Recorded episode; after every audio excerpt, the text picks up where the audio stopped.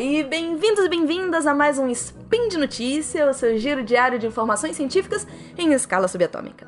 Aqui é a Deb Cabral e hoje, 26 Luna no calendário Decatrian, ou Who Cares no calendário da Régua Torta, falaremos mais uma vez de linguística forense e, em seguida, o tão esperado comprimido efervescente de gramática.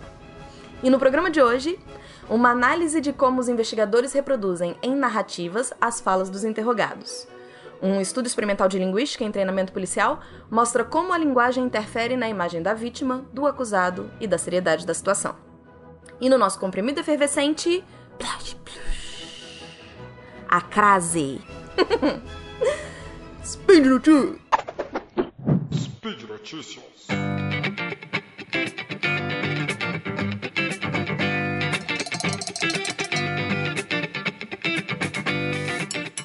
Começar com como os investigadores reproduzem as falas dos interrogados. O nome do artigo é Em Evidência: Transformações Linguísticas de Eventos em Relatórios de Interrogatório Policial.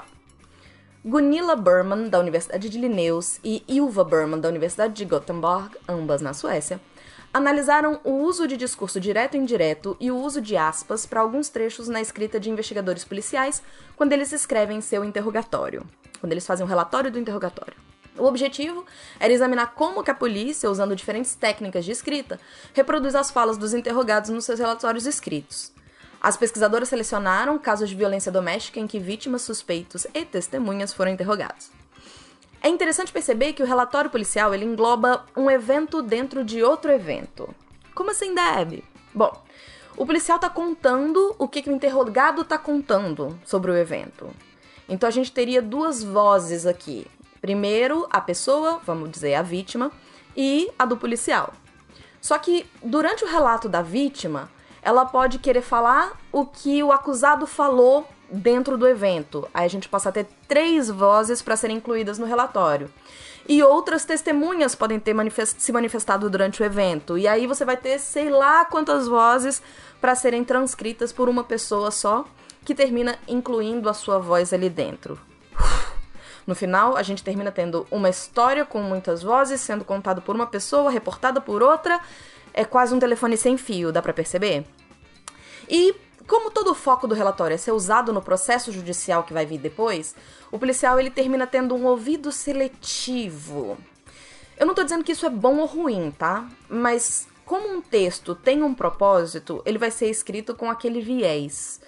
O próprio decreto da Suécia a respeito de relatórios policiais diz que, abre aspas, um relatório deve ser escrito de forma a dar uma imagem verdadeira de tudo que seja de importância para o caso que emerja na investigação. Fecha aspas. Ou seja, há um olhar específico para aquelas falas. Eles têm que entender o que, que é importante para o caso, né? As autoras acreditam que as escolhas linguísticas que elas analisaram são tão sutis que os policiais não têm nem consciência do efeito que elas podem ter nas possibilidades de interpretação do valor da fala como evidência. Bom, o texto todo é muito interessante. Eu sugiro de verdade que vocês leiam, se vocês se interessaram pelo assunto, já que o tempo aqui é curto e eu não vou poder dar muitos detalhes do texto. Uh, elas trazem as aspas como um exemplo muito interessante. Além dos usos esperados das aspas que a gente imagina, elas falam de uma outra pesquisa que comparou relatórios escritos com vídeos dos interrogatórios. E as aspas elas terminaram sendo usadas algumas vezes em expressões que nunca foram usadas pelos suspeitos. Elas eram palavras dos próprios policiais. E esse mesmo aspecto foi encontrado no material de análise delas. Então a pergunta que fica é: se alguns dos trechos, entre aspas, são falas da, da pessoa que está sendo interrogada e outras são falas do policial, como é que o leitor depois vai saber qual que é qual? E aí, com isso, o papel de evidência desse relatório pode ficar fragilizado no processo.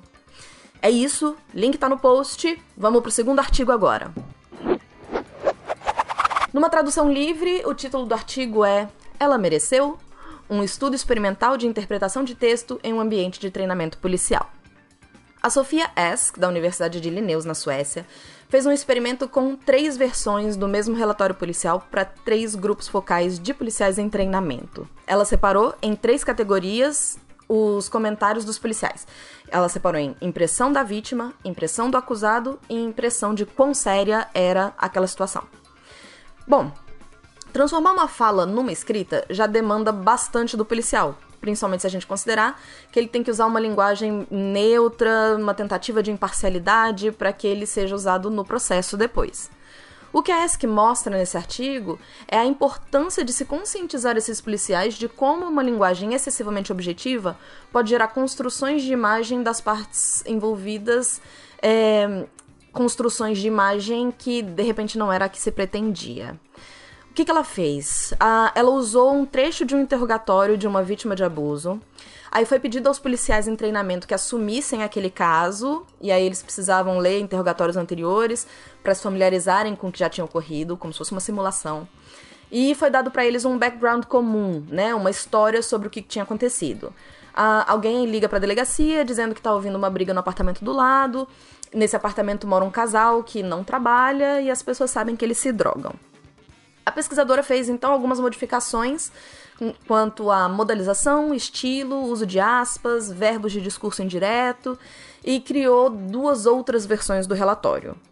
Os três grupos focais leram, sem saber que cada um tinha um relatório diferente, e responderam a três perguntas: que imagem o texto passa da mulher, que imagem o texto passa do homem e é séria essa situação? Quanto à modalização, a autora mudou aspectos como, em vez de eu vou para casa agora, ela mudou para é melhor eu ir para casa agora e eu tenho que ir para casa agora.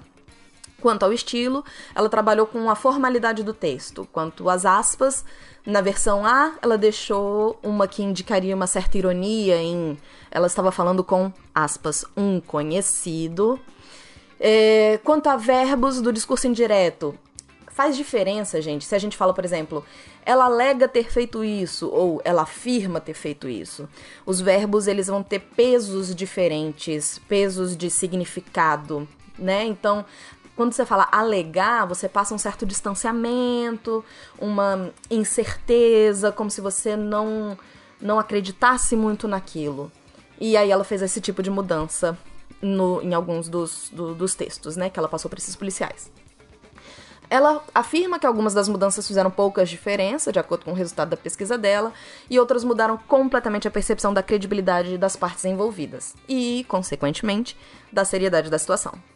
O que é muito sério, porque isso talvez comprometesse o comportamento que os policiais teriam numa situação real de uh, como agir ou da velocidade com que agir uh, em determinado caso.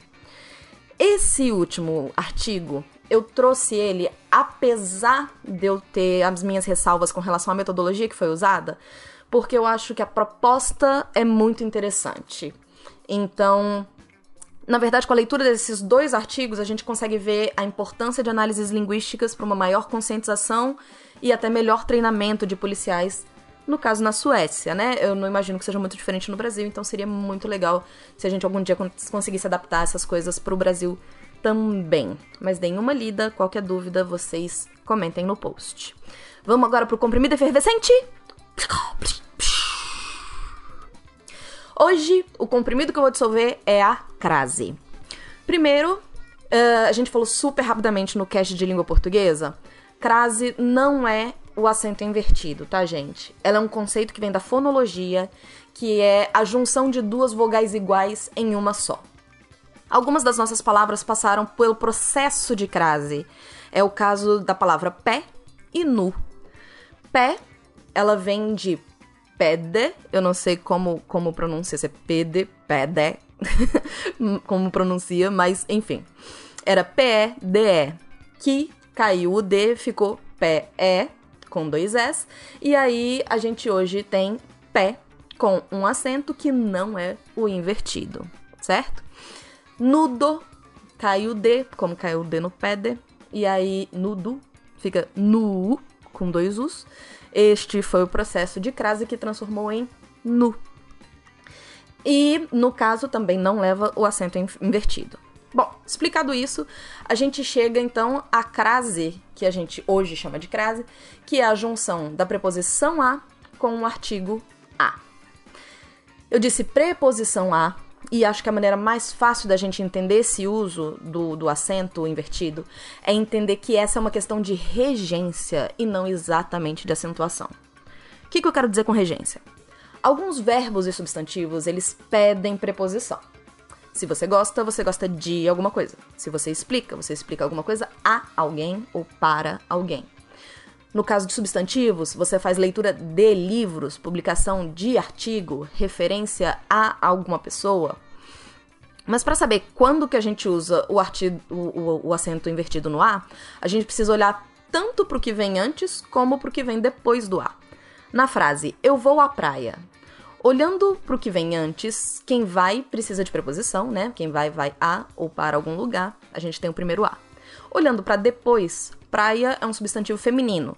E se eu estiver especificando, determinando, definindo qual praia eu vou, se a pessoa com quem eu estou falando sabe qual praia eu vou, eu preciso do artigo definido a. A gente tem o nosso segundo a aí, então leva a crase. Só isso, não é complicado. O problema é que aí surgem outras mil regrinhas, dicas, fórmulas de decorar, como por exemplo, ah, basta substituir por um substantivo masculino, se resultar em ao, leva a crase. Na verdade é uma dica muito boa, faz sentido, mas nem sempre a gente consegue um substantivo masculino que se encaixe perfeitamente ali e tal. E a gente vai ver que termina sendo só mais uma regrinha para decorar. Vou dar outro exemplo. A Deb fez referência a várias autoras no spin de hoje referência a várias autoras. Autoras. Crase ou não crase? Olhando para antes, fazer referência a algo pede um A. Olhando para depois, eu tenho várias autoras. Se elas forem, fossem específicas, determinadas e pedissem o artigo, é, como elas são tão no plural, o artigo teria que ser no plural, as. E aí sim, levaria a crase. Só que a frase que eu dei de exemplo era referência a várias autoras. Aí a gente não tem crase, porque o único A vem da regência de referência. Bom, é daqui que vem a dica que algumas pessoas dão de que antes de substantivo feminino plural, o A sozinho não leva crase. Só se ele, vi se ele vier no plural, ele vai levar crase com certeza.